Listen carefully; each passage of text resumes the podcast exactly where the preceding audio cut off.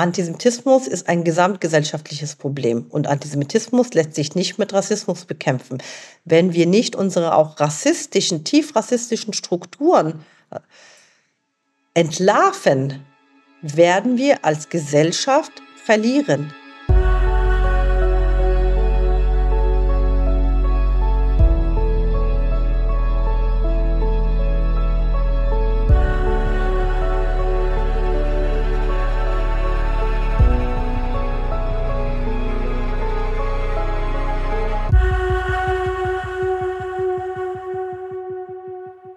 Liebe Hörerinnen, liebe Hörer, herzlich willkommen zu einer neuen Folge des Alles muss raus Podcasts. Heute spreche ich mit zwei Gästen darüber, was mich in den letzten drei Wochen sehr beschäftigt hat. Und zwar ist mir aufgefallen, dass ein, dass ein Bekenntnis dazu, zu sagen, ich bin für Hamas, ich gehe auf pro-palästinensische Demonstrationen, während links und rechts von mir Menschen fordern, dass Juden wieder vergast werden sollen, dass Israel abgeschafft werden sollen, dass dieses Land kein Recht hat zu existieren und dass es okay ist, mit Menschen zu demonstrieren, die das fordern und dass es mir, es ist jetzt ein subjektiver Eindruck, scheint, als würde eine junge Generation, die Gen Z, ähm, kein Problem haben, mit Menschen zu demonstrieren, die das sagen. Und es gibt auch eine Umfrage, die sagt, dass 48 Prozent der Gen Z-Angehörigen, also dieser Generation Angehörigen, sagen würden, ja, äh, Hamas pro Palästina, für mich alles kein Problem. Und ich habe heute zwei Gäste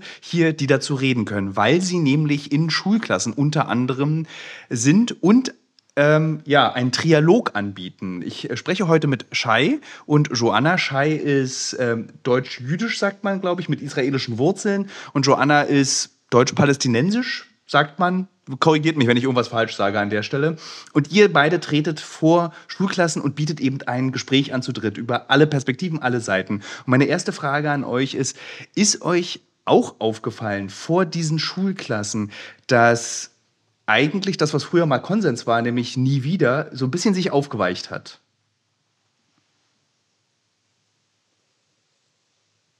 Joanna, möchtest du? Mhm. Nee, fang du gern an.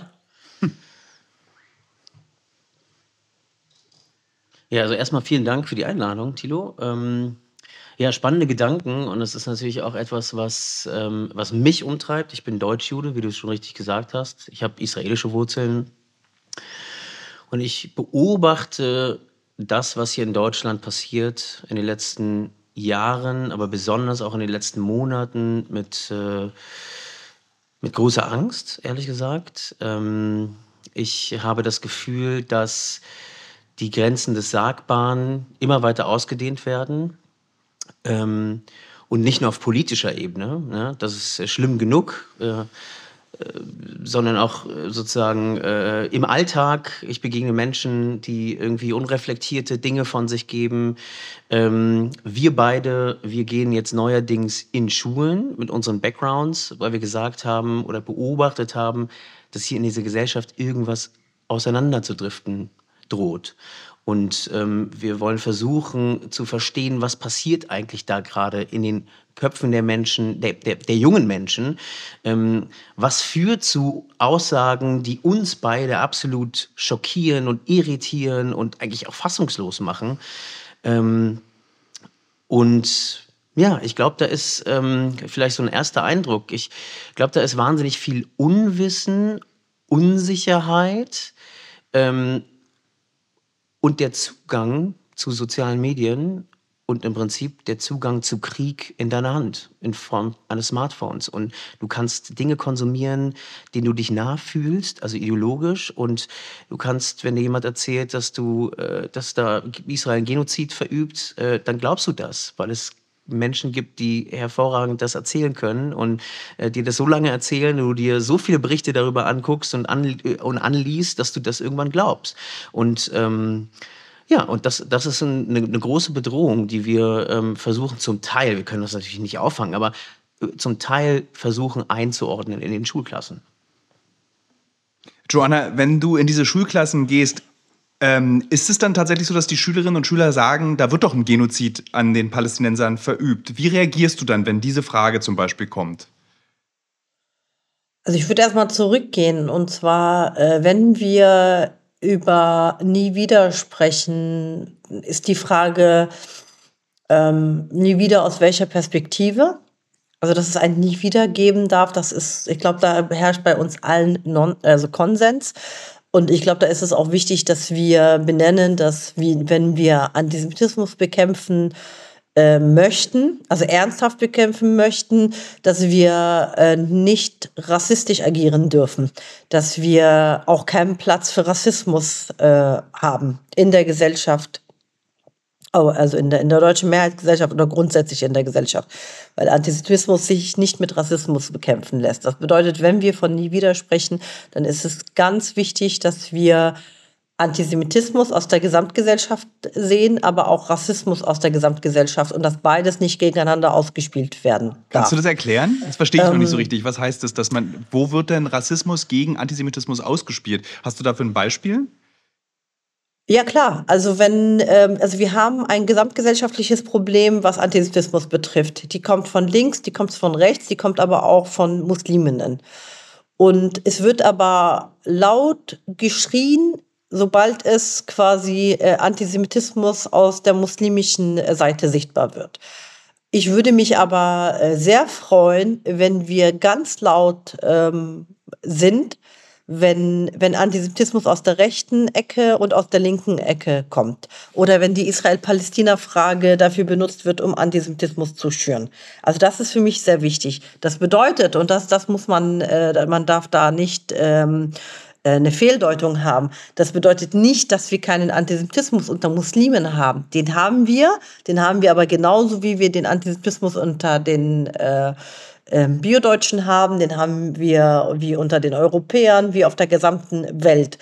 Und ähm, ich würde mir wünschen, dass wir in einer Gesellschaft leben, wo wir anstatt zu spalten und uns gegeneinander aufzuhetzen, äh, dass wir alle gemeinsam gegen Diskriminierung, gegen Antisemitismus und gegen Rassismus einstehen. So das quasi als Ergänzung zu der, zu der ersten Frage. Ähm, ja, es gibt Jugendliche, die von einem Genozid sprechen. Ich bin immer sehr vorsichtig. Oh, jetzt war ich zu laut. Entschuldigung. Also ich bin immer sehr vorsichtig ähm, bei so verallgemeinernden Sachen, Formul Formulierungen, die populistisch sind. Da bin ich immer sehr vorsichtig. Ähm, und deshalb benutze ich den Begriff auch so nicht. Was ich aber sage, ist, dass ähm, ein, ein, ein, ein großer Teil vom, von der Zivilbevölkerung im Gaza gerade unter den schwersten humanitären äh, Bedingungen überleben müssen. Und das muss auch Platz haben. Gleichzeitig muss es Platz dafür geben, dass die Hamas ein Massaker ausgeübt hat an Zivilisten. Und beides muss uns schockieren und es muss genug Platz da sein für Mitgefühl und für Empathie, um auf eine humanitäre Situation aufmerksam zu machen und auch auf äh, Menschlichkeit. Ich habe noch einen Gedanken zu Nie wieder. Ich habe ähm, hab das Gefühl, dass, äh, oder was, das Gefühl, also Nie wieder ähm, ist ja ganz eng mit unserer deutschen Erinnerungskultur mhm. verzahnt. Und ich habe ähm, zunehmend das Gefühl, ich meine, guckt euch um, also gerade in deutschen Städten, in einigen Jahren hat jeder zweite Mensch einen Migrationsvordergrund. Ne? Ähm, ich finde aber, die, unsere Erinnerungskultur hier in Deutschland und das, was mit nie wieder assoziiert ist, ist leider nicht angepasst an die postmigrantische Lebensrealität. Und das ist etwas, was gerade verwässert. Und wir müssen, glaube ich, wahnsinnig aufpassen, dass wir die Erinnerungskultur ähm, erweitern, anpassen ähm, und dabei natürlich nicht, ganz und gar nicht, diesen Holocaust, diesen schrecklichen Genozid an sechs Millionen Juden, Sintisse und Romnias und Andersdenkenden äh, in irgendeine Relation setzen. Ja. Ich finde das so lustig. Ich habe äh, Kulturwissenschaften studiert und äh, einer der großen Themen im, während meines Studiums war, wie kriegen wir den Holocaust, und jetzt bitte nicht zusammenzucken, so banal wie möglich, damit die Leute verstehen, was da passiert ist und nicht nur so ein intellektueller Diskurs geführt wird. Also nicht nur, dass wir darüber diskutieren, sondern wie erreichen wir alle in diesem Diskurs, ohne Leute auszuschließen, indem wir es eben so intellektuell finden. Und was wir drei gerade machen, finde ich, ist eigentlich genau diese hyperintellektuelle Diskussion darüber, wen, wie wir nicht erreichen in dieser Debatte. Ihr beide geht jetzt in diese Schulklassen. Redet, wie erreicht ihr die? Ihr könnt also sozusagen, wenn du sagst, irgendwie, wir haben äh, in der Post, äh, in, der, in der migrantischen Debatte die Leute außer Acht gelassen, so erreicht man die so oder wie erreichen wir die junge Generation für dieses Thema, für die Shoah, dass, da, dass es darum nicht geht, es zu verstehen, sondern dass es bedeutet, Empathie zu entwickeln für diese Geschichte, dass es nicht sich wiederholt. Also wie macht ihr das? Also gerade ist kein, kein richtiger Platz für die Shoah, gerade ist kein richtiger Platz für die Besatzungspolitik ähm, oder für die Geschichte ähm, äh, von 80 Jahren, was passiert Oder auch kein ist. Platz für die beziehen Nakba, wir uns. Wie bitte? Oder auch kein Platz für die Nakba. Oder kein Platz für die Nakba, danke. Gerade ist wirklich, was wir versuchen, ist äh, die Gefühle, die jetzt da sind, aufzufangen.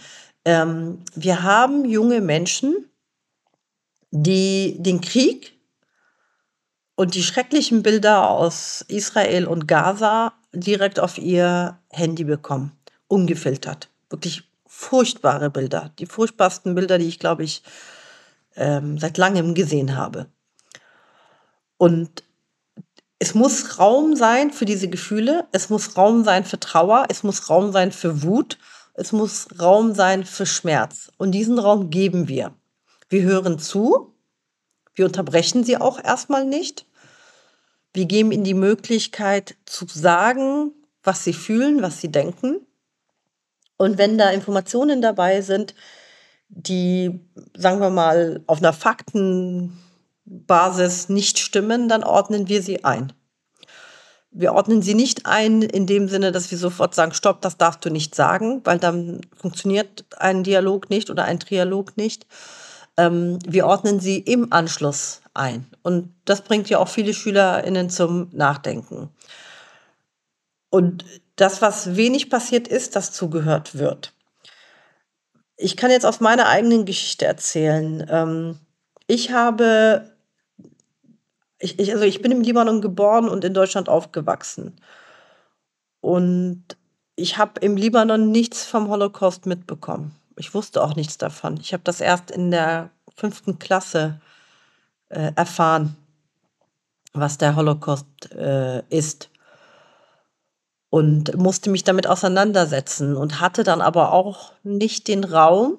Das war halt das Fatale und daran hat sich leider bis heute nicht viel geändert ich hatte dann aber nicht den Raum, den Holocaust zu, als, also wie er passiert ist, zu verstehen und gleichzeitig meine palästinensische Identität auch anerkennen zu lassen. Also dass äh, ich zwar nicht mittelbar, aber unmittelbar aufgrund der Flucht von meinen Großeltern ähm, auch davon betroffen bin, weil ich genauso meine Heimat verloren habe und, ähm, und das verstehen die meisten Kinder, das verstehen die meisten Jugendlichen nicht, wenn sie sich damit auseinandersetzen. Gleichzeitig, als ich selbst äh, in, in Israel-Palästina vor Ort war und ähm, beides mir angeguckt habe, also auch die unterschiedlichen Städte, auch zu sehen, wie man zusammenleben kann und wie man nicht zusammenleben kann, ähm, habe ich musste ich noch viel intensiver darüber nachdenken,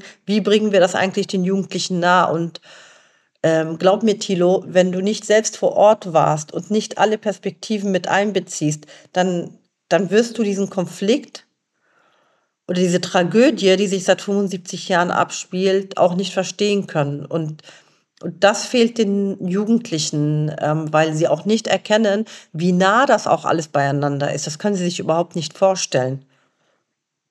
Habt ihr beide das Gefühl, ähm, wenn ihr in diese Klassen geht, dass dort in diesen Klassen oder unter Jugendlichen ein echtes Interesse an diesem Konflikt besteht? Oder ist es eher sowas wie Hamas ist das, der Punk des 21. Jahrhunderts?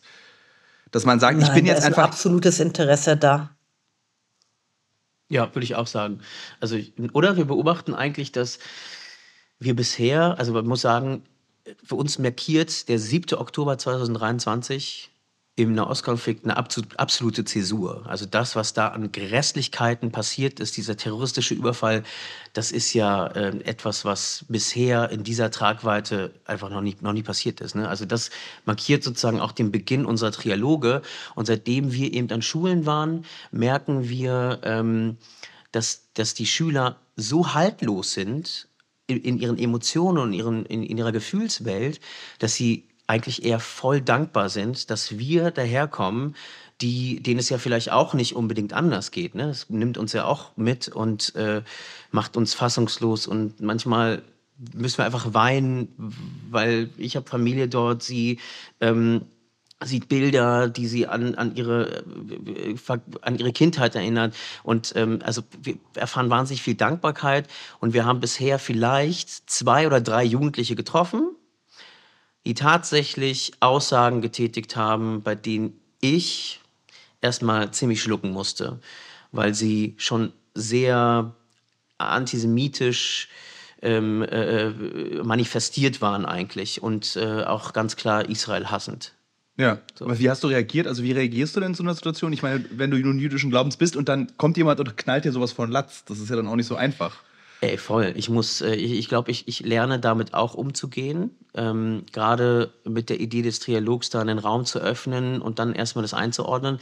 Das Gute dabei ist, dass wir beide zusammen dort sind und Joanna oftmals ähm, meine Reaktion äh, antizipiert irgendwie, beziehungsweise mich anschaut und sieht, dass ich in dem Augenblick irgendwie leer laufe und dann oftmals die Moderation übernimmt. Und äh, das ähm, hat bisher immer ganz gut geklappt, aber ich glaube, ich, wir müssen auch generell beide einen Weg finden, weil auch Joanna ihre palästinensische Identität zum Beispiel auch abgesprochen wurde in diesem einen Talk, also in, dem, in, der, in diesem einen Trialog. Weil du im Libanon geboren wurdest?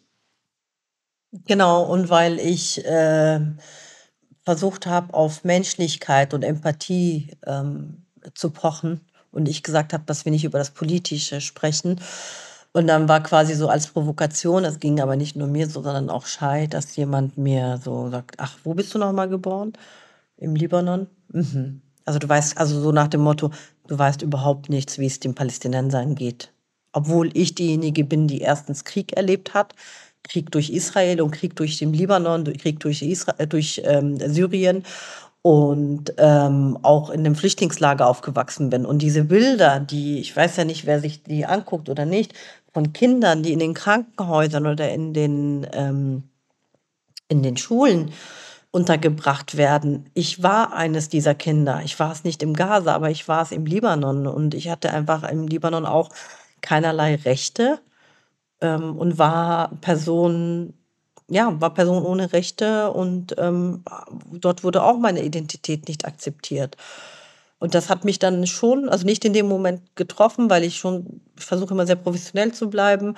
Äh, aber im Nachhinein, als Shai und ich darüber geredet haben, haben wir schon gemerkt, so, puh, das war jetzt echt äh, eine interessante Dynamik, die wir aber auch so jetzt nicht so häufig erleben. Wie gesagt, von äh, Hunderten von SchülerInnen, die ich bisher auch all meine Jahre begleitet habe, ist mir das jetzt in der Form auch zum ersten Mal so passiert. Ähm, und das, was Shai gesagt hat, wir ergänzen uns schon sehr gut. Und wenn der, wenn ich jetzt nicht mehr weiter weiß, dann unterstützt er mich ähm, und umgekehrt, weil wir, also wir sind, wir gehen da professionell ran, aber wir sind Menschen. Ne? Also ähm, wir sind ja auch von, davon betroffen und wir hatten jetzt äh, bei zwei von vier Sessions ähm, gerade aktuell hatten wir sehr emotionale Momente, wo SchülerInnen angefangen haben zu weinen, äh, weil sie der Krieg so mitnimmt. Also nicht unmittelbar nach Ostkrieg, sondern weil sie selber äh, zum Beispiel Bezug zum, zum, äh, zum Israel, äh, Quatsch, zum Ukraine-Russland-Krieg ähm, haben oder zum ähm, Balkankrieg. Und äh, das sind so Triggerpunkte, wo wir auch, auch Schutzraum bieten und wo Lehrkräfte uns zugekommen sind und gesagt haben, wow, das haben wir gar nicht gewusst, dass die das so mit sich tragen. Und ähm, dann fra fragen sich auch Lehrkräfte, wie nah kann ich das an mich heranlassen? Und das war für uns sehr wertvoll, dass wir überhaupt diese Erfahrung machen durften, dass Menschen sich uns gegenüber wirklich so dermaßen geöffnet haben, dass es nämlich keine Selbstverständlichkeit, also wirklich sich so verletzlich zeigen. Wie erklärten ihr beide euch dieses, äh, diese ich nenne es mal Kühle, die jetzt in Deutschland herrscht, dass es irgendwie uneindeutig ist, auf welche Kriegspartei äh, man sich entscheidet, also dass es nicht klar ist, dass Israel das Recht auf Verteidigung ist, sondern dass es auch klar sein muss, dass das Leid in Gaza beendet werden muss, also dass es so diffus ist, obwohl ja der Aggressor, in diesem Fall ist es Palästina bzw. die Hamas, der Aggressor ist die Hamas, ähm, so unmenschlich handelt und Warum ist das so diffus? Warum ist diese junge Generation nicht in der Lage, sich so eindeutig festzulegen, wie zum Beispiel in der Ukraine und Russland? Ah, da gibt es, glaube ich, mehrere Theorien, aber ähm, ich meine, jetzt neuerdings hat man ja auch die Klimabewegung gesehen, die sich ganz klar auf eine, Posi äh, auf eine Seite äh, Völlig, meiner Meinung nach völlig unnötig. Also ich weiß jetzt nicht, warum sich Fridays for Future da irgendwie für irgendwas positionieren muss. Also das ist nur meine persönliche Meinung an der ja. Stelle.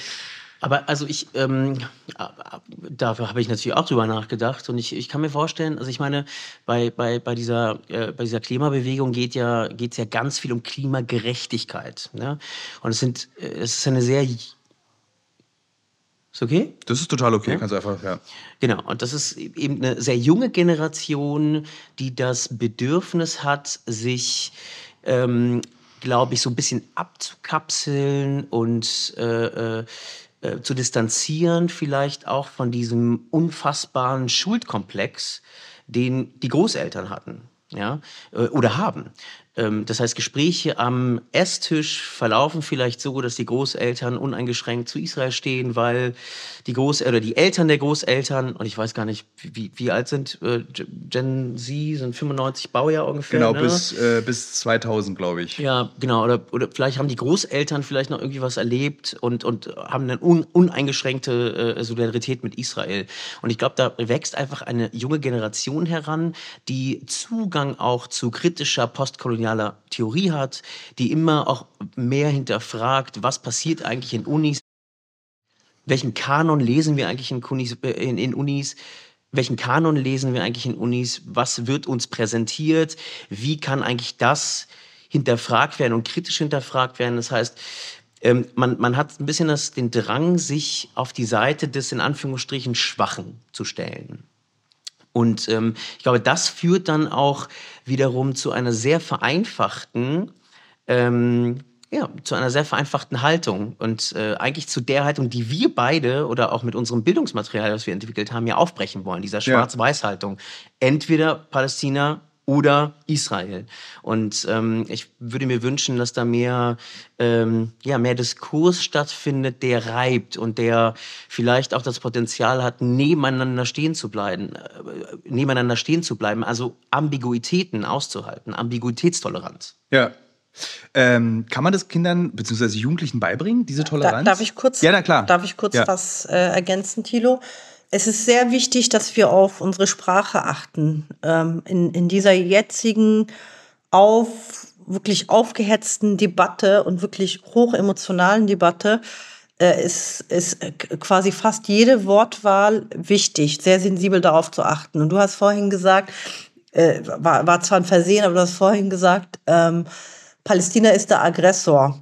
Ab dem Zeitpunkt, wo du das quasi so sagst, ähm, fühlen sich Palästinenser direkt schon, ähm, die nichts mit der Hamas zu tun haben, fühlen sich dadurch schon diskriminiert, weil äh, die Mehrheit der palästinensischen Menschen hat mit der Hamas nichts zu tun und die Hamas repräsentiert auch nicht die palästinensische Mehrheit und äh, der Aggressor ist nicht Palästina. Ja, ähm, ich finde es total interessant, Aggressor sind Menschen, dass du das sagst. die äh, sich ähm, ja, die sich ideologisch, politisch, ja, weiß ich nicht, radikalisieren, die Gewalt anwenden, die Gewalt androhen und äh, nicht für einen Zusammenhalt äh, sein wollen. So, äh, jetzt mal nur als These, äh, weil was ich zum Beispiel im Studium auch gelernt habe, ist die Unterscheidung zwischen Deutschland und Nazis. Man hat dann irgendwann, habe ich aufgehört zu sagen, die Nazis sind verantwortlich äh, für den Holocaust, sondern Deutschland und die Deutschen. Warum macht man das bei Palästina nicht? Warum muss man da entscheiden zwischen Hamas und Palästinensern? Weil letztendlich wird doch die Hamas als faschistoides System irgendwie ja auch durch die Bevölkerung getragen. Oder sehe ich das jetzt nur eine Frage? Nee, das, das würde ich so nicht sagen. Das ist eine sehr komplexe äh, Frage. Ähm, es gibt ja äh, in, der Westbank, hm, Westjordanland, Palästina, palästinensische Gebiete, such dir einen Begriff aus, ähm, gibt es äh, quasi Repräsentanten für die Palästinenser. Das ist die Fatah-Partei mit Mahmoud Abbas als ähm, Präsident der leider auch kein wirklicher Präsident ist und sich nicht äh, für die PalästinenserInnen einsetzt. Und dann gab es 2006 diese komischen Wahlen, wo die Hamas auch gewonnen hat. Und seitdem gibt es auch keine Wahlen.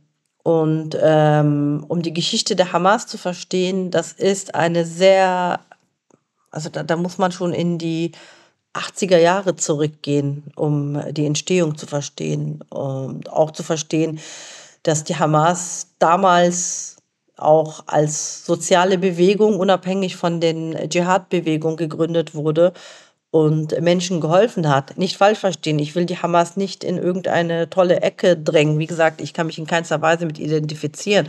Aber anfänglich hat sie ähm, viele PalästinenserInnen äh, angesprochen, weil sie in Flüchtlingslagern leben und lebten ähm, ohne eine Infrastruktur, ohne ein Zuhause, ohne eine Wasserversorgung, da das korrupte System von Fatah die Hilfsgelder äh, quasi in Anspruch genommen hat. Und ja, und dann hat man durch diesen sozialen Arm viele Unterstützer und Unterstützerinnen gefunden. Und später ist es ja dann natürlich auch in eine andere Richtung gegangen. Und zusätzlich dazu ist es so, dass ähm, vor allem im Gaza. Man kann, wir können jetzt nicht über die Westbank äh, sprechen, was die Hamas angeht, weil die faktisch nicht existiert, beziehungsweise keine, keinen Rückhalt hat. Wenn wir von Gaza sprechen, die seit 2006 keinen Zugang, keine freie Bewegung haben, ähm, bis auf eine Sondergenehmigung, wenn man arbeitet. Ähm, die Ga äh, Hamas kontrolliert alles dort. Hamas ist für alles zuständig. Hamas ist dafür zuständig, ob ich ein Gehalt kriege oder nicht. Also nicht ich als Person, sondern für die Menschen im Gaza. Und, äh, oder ob ich meinen Job behalten kann oder nicht. Und das ist ein großes Problem. Das bedeutet, die Frage ist, ob wirklich ein, eine Unterstützung da ist ähm, oder ob man sich mit diesem schwierigen System versucht, zu arrangieren, um zu überleben? Das ist, glaube ich, die richtige Frage. Das, äh, das ist spannend, dass du das sagst. Es gibt sehr viele ja. Menschen und es gibt sehr viele Menschen, die sich gegen die Hamas stellen und äh, die flüchten mussten. Ja. Ich finde das interessant, weil es klingt schon wirklich auch so, es erinnert mich sehr an diese Geschichte in Deutschland, dass es eben diese Unterstützer gab und es gab die Menschen, die im Geheimen sich dagegen gestellt haben, aber nicht genug Kraft hatten, um sich dagegen zu wehren. Weil es wird ja, ja das ist nicht vergleichbar. Das ist überhaupt nicht vergleichbar. Deutschland ist nicht mit, mit, äh, mit, mit, mit Palästina vergleichbar, nicht mit Israel vergleichbar und nicht mit, mit Gaza vergleichbar. Ich weiß, es ist äh, nett gemeint, äh, man versucht das zu verstehen, aber es, ist, es hat nicht die gleiche Genese, es hat nicht den gleichen Ursprung. Und es hat auch nicht die gleichen Dynamiken wie in Deutschland. Ich habe mich mit dem Holocaust sehr intensiv auseinandergesetzt. Ich war im Konzentrationslager. Ich habe mir äh, jedes perfide Detail, was Goebbels und Hitler und seine Konsorten ausgearbeitet und ausgefechtet haben, um jeden einzelnen Juden auf der Welt äh, ermorden zu wollen. Ich habe mich damit alles auseinandergesetzt. Und ne, das ist eine andere Genese als die von Hamas. Und wie gesagt, ich, äh, um Gottes Willen, ich, äh, ich, ich will gar nicht so viel über Hamas sprechen, aber wenn du mich schon so, so fragst, dann, dann, dann, dann, dann muss ich schon so klar und deutlich sagen, wir können sie nicht vergleichen. Und das perfide, und das ist jetzt das Problem, was ich gerade sehe auf beiden Seiten. Auf der einen Seite vergleichen rechtsradikale Israelis die Hamas mit den Nazis. Auf der anderen Seite vergleichen Islamisten, Radikale, Israel mit den Nazis. Das ist sehr ekelhaft, wenn ich es beides sehe. finde ich das schon hochproblematisch. Und, und deshalb möchte ich in keinster Weise, dass wir auf diese Dynamik eingehen. Äh, Deutschland und, also Nazi-Deutschland, sorry, wenn ich das so offen sagen Nee, ist äh, voll muss, richtig. mit, mit, mit, äh, mit Gaza oder mit, äh, mit, äh, mit Israel-Palästina zu vergleichen. Das ist hochproblematisch und das ist auch politisch nicht korrekt. Ich finde das gut, dass du das so ganz direkt erklärst, weil ich komme mir nämlich gerade vor wie so ein 15-jähriger renitenter Geschichte-Leistungskurs-Idiot und du kannst es mir erklären. Und ich finde das sehr gut, dass du es mir erklärst und ich verstehe es jetzt auch, dass eben dieser Vergleich A ungelenk ist und B auch einfach kommt der Geschichte nicht, wird der Geschichte nicht gerecht, die einfach gewesen ist. Ähm, aber vielleicht ist es auch ein Reflex von mir in der Stelle, um's, wie du es schon angedeutet hast, um es besser zu verstehen, um es irgendwie einordnen zu können, um irgendein Verständnis dafür zu bekommen, was da eigentlich passiert. Also zwischen, zwischen Antisemitismus, zwischen hegemonialen Ansprüchen. Also das zu verstehen ist wahrscheinlich, also weil es so schwer zu verstehen ist, ist wahrscheinlich auch die Genese, warum Leute sich für diese Schwarz-Weiß-Denken entscheiden, weil es es so viel einfacher macht. Wenn ihr so so ein Trialog abgeschlossen habt, ist euer Hauptziel wirklich zu sagen, Leute, es ist nicht schwarz-weiß. Hört auf damit. Bitte. Absolut, genau. Also wenn wir das Ja. erreichen, dass die äh, Jugendlichen da drin sitzen und merken, okay, da, da, spielt, da spielt so viel rein in diesen Konflikt.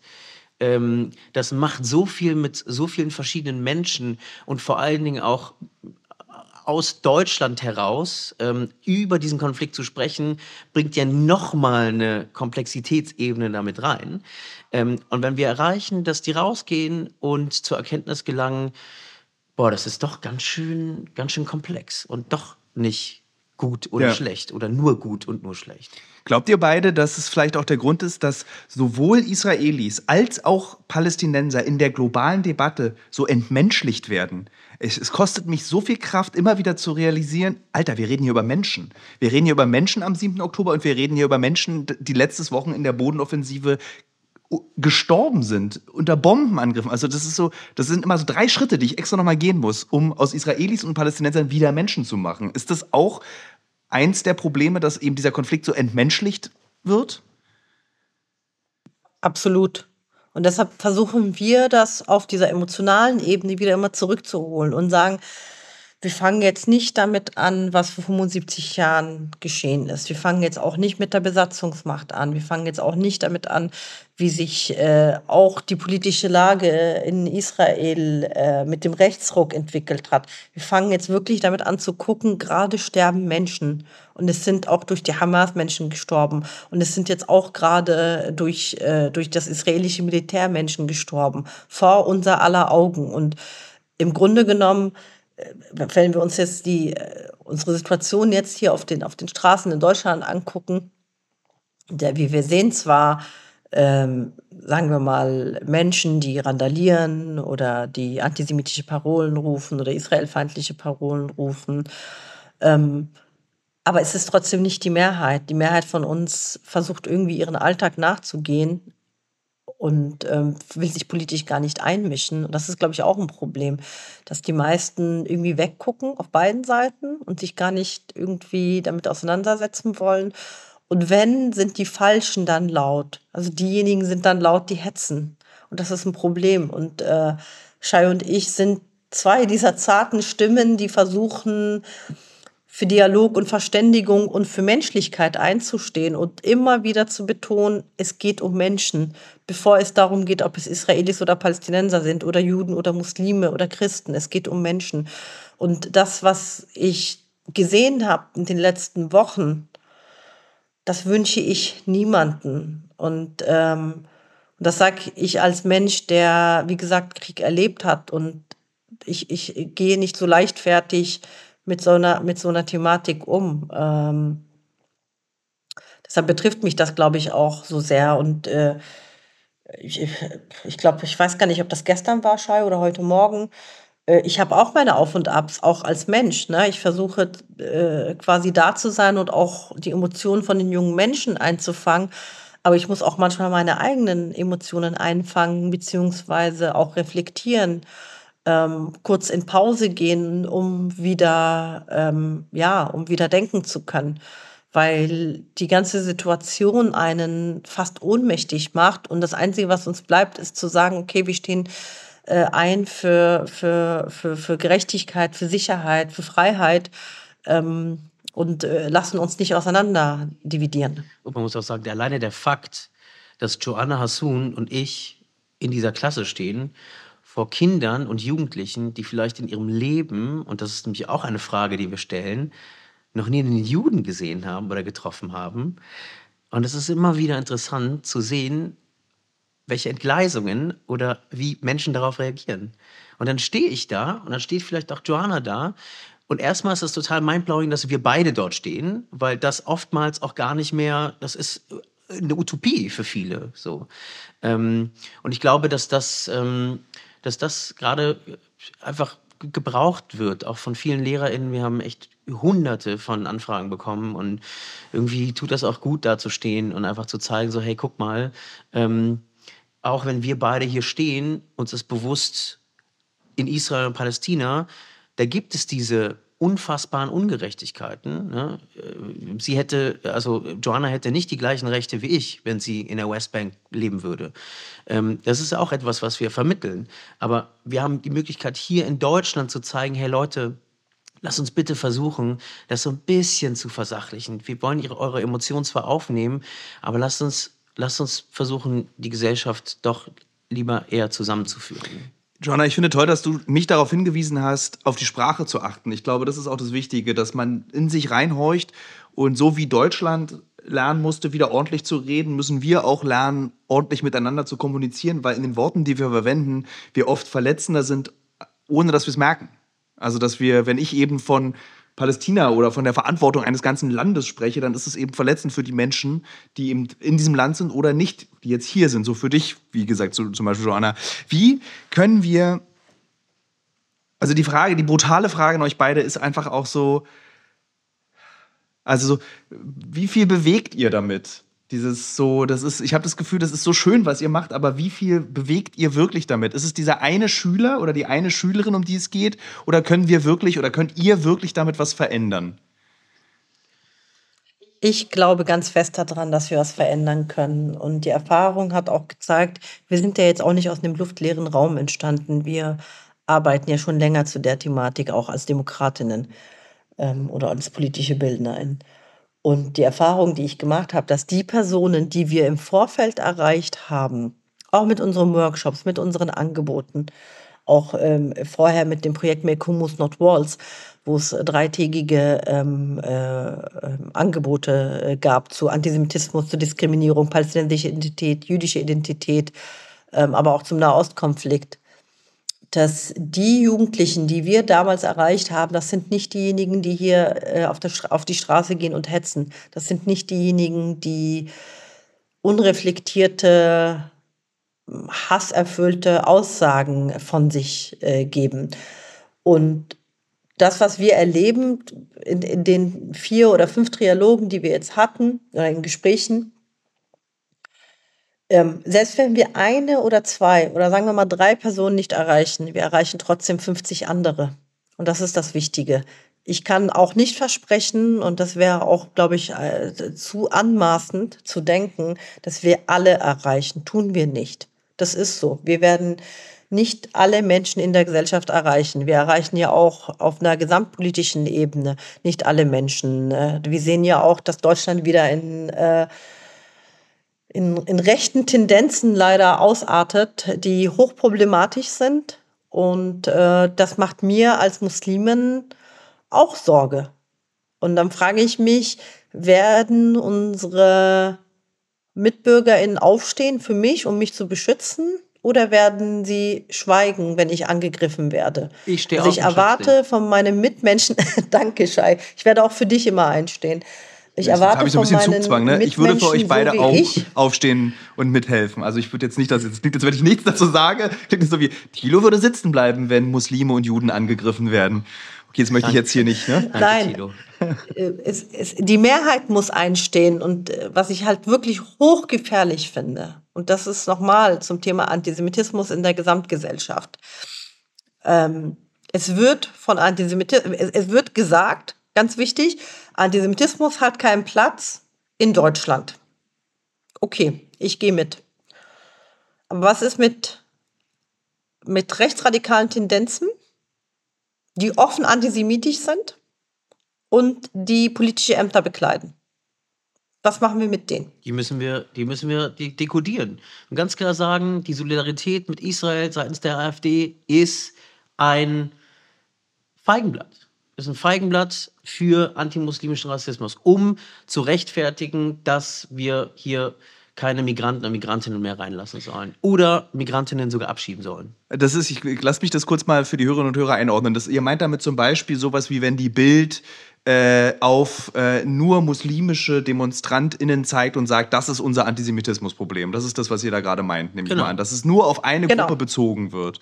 Wie konnte das eigentlich klappen? Also wie, warum funktioniert das plötzlich, dass, dass äh, rechtspopulistische Medien behaupten können, nur Muslime und Muslime sind das Antisemitismusproblem in Deutschland? Weil da musst du doch nur einmal kurz nach links denken oder also du musst einfach nur mal kurz nachdenken und kannst doch nicht so, also ich habe jetzt vor kurzem eine Kolumne geschrieben, in der ich da auch sage, Leute, wir hätten vor zwei Jahren am Bamburger Tor standen äh, wohlhabende HeilpraktikerInnen aus Südwestdeutschland und haben antisemitischen Dreck gesagt. Also wie, wie geht es, dass man das sofort wieder vergisst? Und jetzt sind nur noch die Muslime schuld. Es ist nicht plötzlich passiert. Das haben wir immer wieder äh, aufflammen, aufkeimen. Und es wird entweder den Geflüchteten, den Muslimen irgendeiner Minderheit in die Schuhe geschoben. Und ich beobachte das schon seit etlichen Jahren, ähm, wie ähm, das Problem von Rassismus und das Problem von Antisemitismus, also anders, das Problem von Rassismus erstmal weggeschwiegen wird teilweise, außer in unseren aktivistischen Bubbles. Und wenn es aber um das Thema Antisemitismus geht, dann ist es immer sehr bequem, es den Muslimen in die Schuhe zu schieben. Das ist die bequemste Haltung, die ich je mitbekommen habe. Und die bekomme ich übrigens immer noch mit. Ich spreche das jetzt regelmäßig an und dann das Einzige, was meistens kommt, ist betretenes Schweigen, weil man darauf keine Antwort hat. Und ich spreche es trotzdem an und ich werde es weiter ansprechen. Und ich sage es nochmal, Antisemitismus ist ein gesamtgesellschaftliches Problem und Antisemitismus lässt sich nicht mit Rassismus bekämpfen. Wenn wir nicht unsere auch rassistischen, tief rassistischen Strukturen äh, entlarven, werden wir als Gesellschaft verlieren. Es ist jede einzelne, jeder einzelne von uns gefragt, sich selbst zu hinterfragen, sich selbst zu reflektieren, was ist meine Haltung, meine antidiskriminierende Haltung hoffentlich. Ähm, und wie kann ich mich einbringen in diese Gesellschaft, um sie besser zu machen, um Hetze und Feindschaft zu minimieren, ob online oder offline. Caroline Emke, jetzt wird es richtig äh, intellektuell hier, hat in ihrem tollen Essay, den eigentlich kaum einer versteht und auch ich nicht verstehe, außer das Vorwort über Hass geschrieben, dass sie so gerne hassen wollen würde, weil wer hasst, stellt nichts mehr in Frage. Und das ist so, das ist das, was, was so ein bisschen ich dann so raus. Es ist so einfach am Ende zu hassen, Juden zu hassen, Muslime zu hassen, weil du dich nicht mehr in Frage stellen musst. Du kannst es einfach machen. Du musst, sobald du aber anfängst, darüber nachzudenken, was die Mechanismen deines eigenen Hass sind, klappt das schon alles nicht mehr. Du, du hörst, glaube ich, in dem Moment auf zu hassen, wenn du darüber nachdenkst, warum du eigentlich hast und ob das sinnvoll ist, dieser Hass, den du dort hast. Und irgendwie so, ich meine, ich, irgendwie, ihr beide Was? gebt dieses Gespräch mit euch beiden, gibt mir gerade irgendwie so ein hoffnungsvolles Gefühl. Und ich wirklich bin so gerade so eine ganze Schulklasse, die da irgendwie zwischen euch sitzt. Äh, aber ich habe irgendwie so Angst, dass das dass so Generation an Generation, irgendwie seit Tausenden von Jahren gibt es diesen Antisemitismus, seit Jahrhunderten gibt es diesen, äh, diesen Rassismus gegen Muslime. Es ist so, es ist einfach so, ich halte es langsam nicht mehr aus. So, und das, äh, weißt du, und die Eskalation ist dann so ein also Musikfestival. Also in, in, in Israel, die Eskalation ist dann so wirklich, wirklich menschenverachtende Bombardements. So, ich meine, ah, also ihr merkt es gerade, ne? Ich bin, ich komme auch nicht weiter. So. Ja, aber Hass ist ja auch ein Gefühl. Und die Frage ist, woher kommt der Hass? Also ähm, ich, ich, ich befürchte, dass äh, unsere Ansätze, so gut gemeint sie sind, ähm, wir, wir, wir tun unser Bestes und wir werden auch ähm, äh, überall reingehen, wo es möglich ist. Aber es gibt auch Deradikalisierungsansätze, es gibt auch äh, Exit-Programme, es gibt so unterschiedliche Formate, wo wir, sage ich mal, mit unserem Trialog oder auch in unseren Gesprächen, das vielleicht nicht mehr das richtige Setting ist. Das heißt, da muss man auch immer gucken, äh, für welche Gruppe passt dieses Setting? Und wenn ich von unseren Settings spreche, dann sind das die Menschen, die wir noch erreichen können, die wir auch erreichen wollen. Und dann müsste es andere Wege geben, ähm, um die Menschen zu erreichen, wenn sie noch erreicht werden möchten, äh, um sie wieder in die Mitte der Gesellschaft zu holen und herauszufinden, wo, woher eigentlich ihr Hass da ist. Manchmal ist es so wirklich also ein ungefilterter, unreflektierter Hass und man hat eigentlich gar keine Begegnung.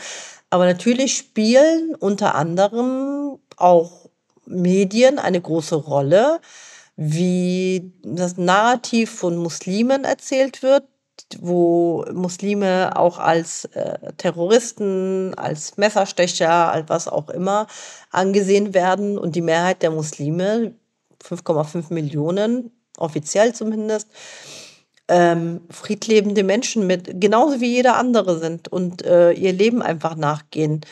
Äh, und sich nicht zu jedem politischen Geschehen äußern wollen. Die engagieren sich ehrenamtlich, die sind in Parteien, sie arbeiten an der Kasse, sie behandeln uns und äh, die müssten wir mehr im Fokus ja. gucken. Ja, äh, am Ende glauben wir auch ganz fest daran, dass ähm, wenn man sich begegnet, dann fällt es einfach schwerer, jemanden zu hassen.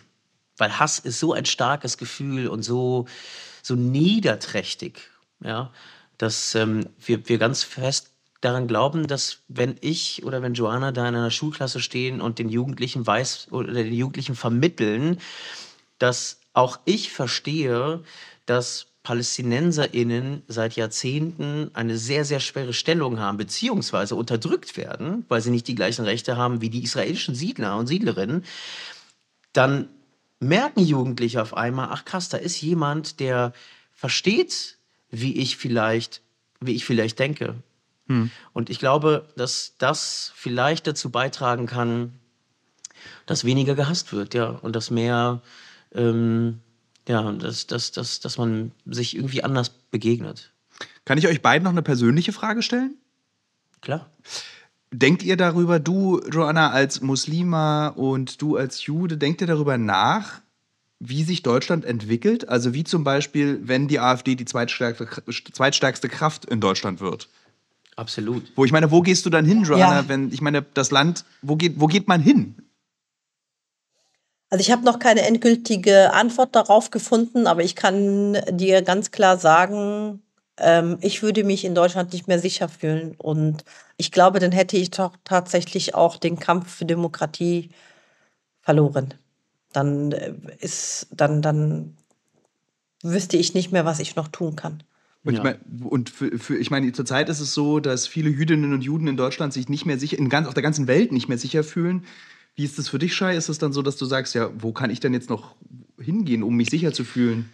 Also ich persönlich fühle mich jetzt, ähm, fühle mich jetzt nicht unsicher. Ja, liegt aber auch daran, dass ich nicht äußerlich erkennbar bin als Jude. Also ich trage keine Kippa, habe keine äh, Schläfenlocken und so.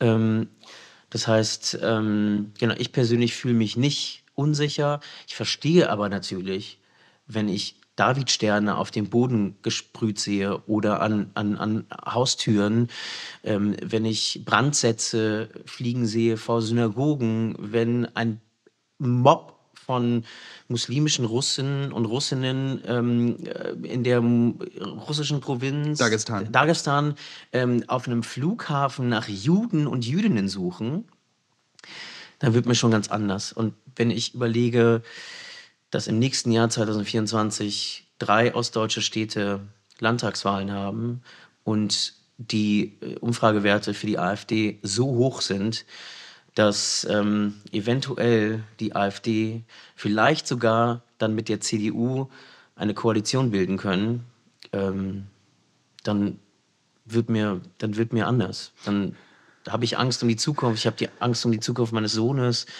und meiner Familie und das ist, äh, ja, das ist real. Ist so krass, mir fällt dazu auch nichts mehr ein. Ich meine, in welcher Scheißwelt leben wir eigentlich plötzlich? Das ist doch so, wie krass es ist. So, es ist einfach, äh, das ging irgendwie so, shit hits the fan, sagt man dazu. Das ging so schnell. Ich habe das Gefühl, dass, also, nee, es ging nicht schnell. Man dachte immer, es ging Nee. schnell. Äh, aber es ist eigentlich jetzt da, wovor eigentlich seit Jahren gewarnt wurde. Es wurde so, Und trotzdem wird in der Präventionsarbeit, in der Antirassismusarbeit, in der Antidiskriminierungsarbeit stetig gekürzt.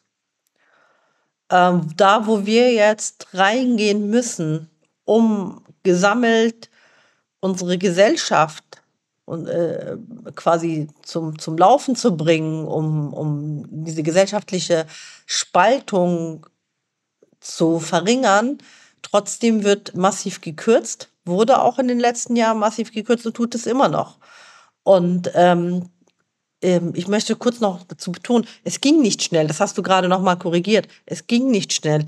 Ich bin der festen Überzeugung, dass niemand über Nacht zum Rassisten wird oder über Nacht zum Antisemiten. Das sind entweder soziale Strukturen, die über Jahre aufwachsen, äh, über Jahre heranwachsen, ähm, oder es ist das politische Klima.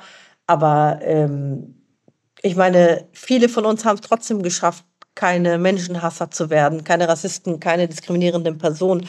Und äh, vielleicht gab es schon genug Nährboden dafür, aber trotzdem haben wir uns dagegen entschieden. Und jetzt ist die Frage, was haben wir als Gesellschaft falsch gemacht? Was hat die Politik falsch gemacht? Da hat sie auch einiges falsch gemacht, muss ich so sagen. Und was hat die mediale Berichterstattung auch falsch gemacht? Und ähm, das hat tatsächlich viel dazu geführt, ähm, dass wir an diese Situation kommen. Aber, und das muss ich noch mal sagen, ähm, es sieht so aus, als wären sie die Mehrheit, sind sie aber nicht.